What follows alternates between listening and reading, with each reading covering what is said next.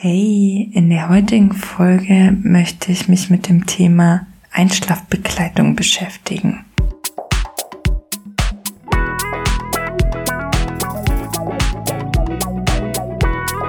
Und plötzlich steht mein Leben auf dem Kopf. Mein Name ist Ina und du hörst Kopfstand, der Mutter Podcast. Ich möchte gerne anfangen, indem ich euch unsere Einschlafritual erzähle. Es fängt immer an mit Zähneputzen. Da freut sich meine Kleine auch schon immer sehr drauf. Das darf sie auch selber machen und am Ende putze ich danach. Dann gehen wir ins Schlafzimmer und sie darf das kleine Licht anmachen.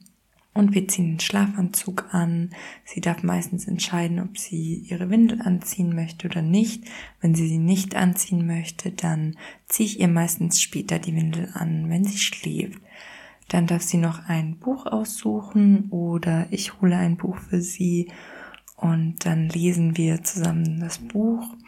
Und am Ende mache ich noch die Spieluhr an und dann kuscheln wir und sie schläft meistens in meinem Arm ein.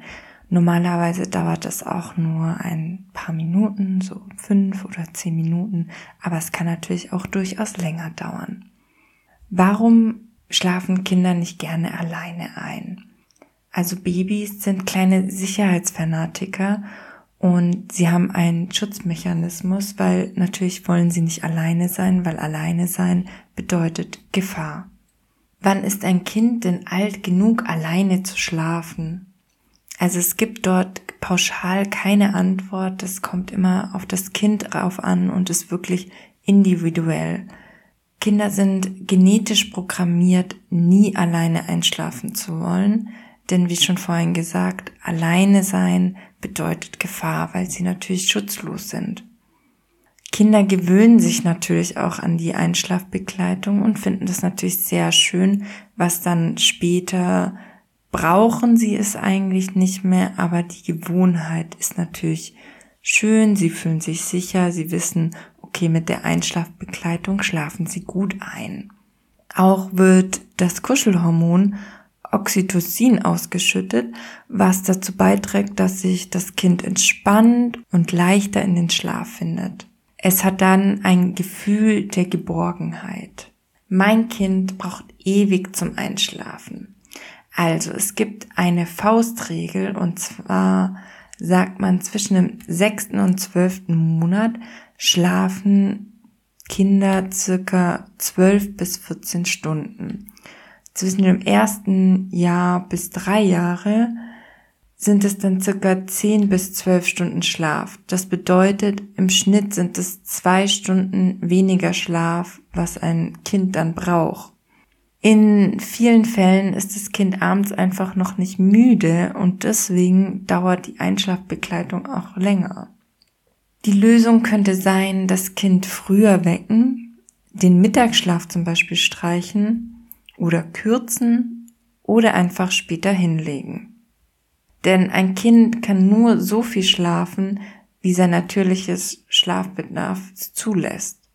Wenn man jetzt eine Veränderung vornimmt, zum Beispiel den Mittagsschlaf kürzt, dann kann es drei bis sieben Tage dauern, bis sich das Kind an diese Veränderungen gewöhnt hat.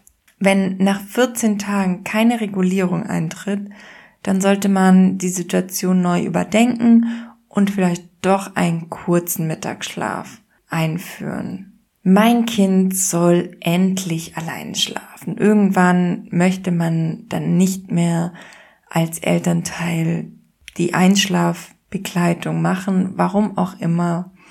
Und Normalerweise trennen sich Kleinkinder zum Schlafen nicht von ihrer Bindungsperson.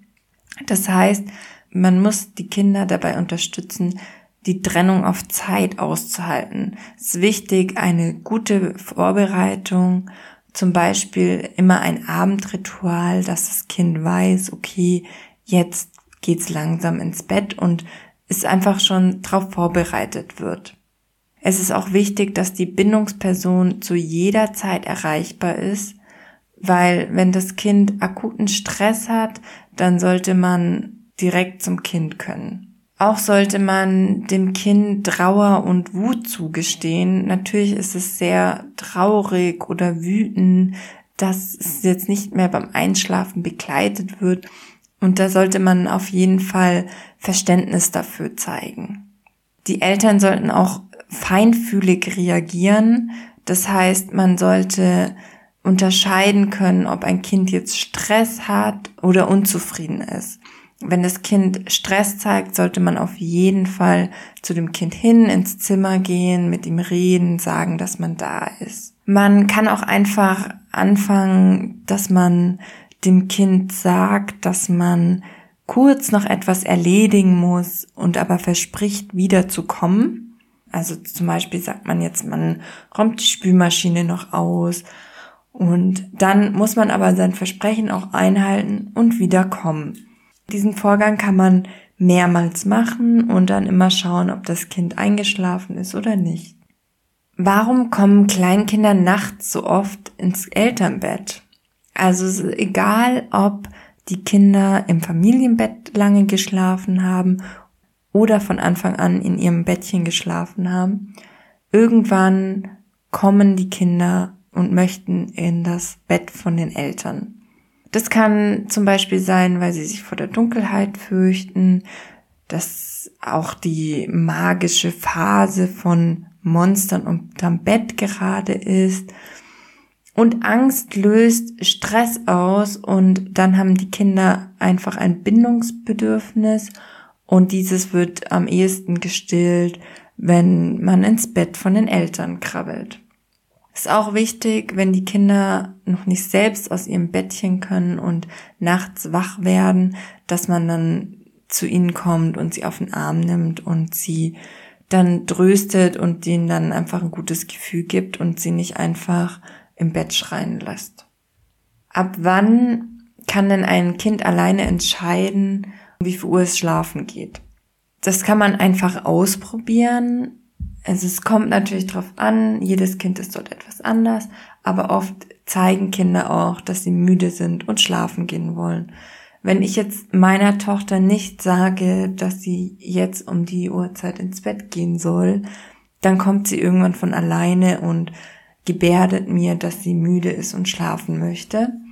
Und das fördert die Eigenverantwortung. Natürlich muss jeder für sich selbst entscheiden. Ich zum Beispiel bin froh, wenn meine Tochter abends dann schläft und ich ein bisschen Zeit für mich habe.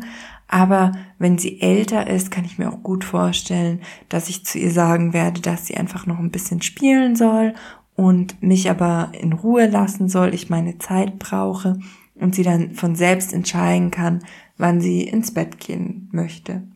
Nun noch ein paar Fakten, wieso ein Kind nicht schläft und was man machen kann.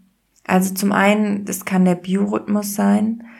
Die Schlafenszeiten passen nicht zum Biorhythmus des Kindes. Das heißt, das Kind ist noch nicht müde oder völlig übermüdet und aufgedreht. Und Kinder müssen nicht um 19 Uhr im Bett sein, denn für viele Kinder ist das auch einfach noch zu früh. Schlaf ist eine Trennungssituation es gibt verschiedene Phasen mit verstärkter Trennungsangst und da hilft es, wenn man Kinder eine Weile lang nie alleine aufwachen lässt. Also sei es der Mittagsschlaf, man weiß, okay, das Kind schläft eine Stunde, dann geht man schon mal eine Viertelstunde vorher zu dem Kind hin und dass das Kind auch aufwacht und weiß, okay, wenn ich schlafe, dann wache ich nicht alleine auf und dann hat es einfach ein besseres und sicheres Gefühl beim Einschlafen. Es kann auch sein, dass die Kinder am Abend noch Zeit mit den Eltern haben wollen. Das heißt Quality Time mit den Eltern, um den Bindungstank zu befüllen. Also zum Beispiel, wenn jetzt der Vater erst spät von der Arbeit nach Hause kommt, dann möchte das Kind vielleicht noch ein bisschen Zeit mit dem Vater verbringen und kann deswegen nicht einschlafen. Deswegen ist es wichtig, dass man tagsüber mehr Quality-Zeit dem Kind gibt oder es vielleicht dann einfach ein bisschen später ins Bett legt, damit es noch ein bisschen Zeit mit dem Papa hat. Wichtig ist auch, dass man entspannt die Einschlafbegleitung macht.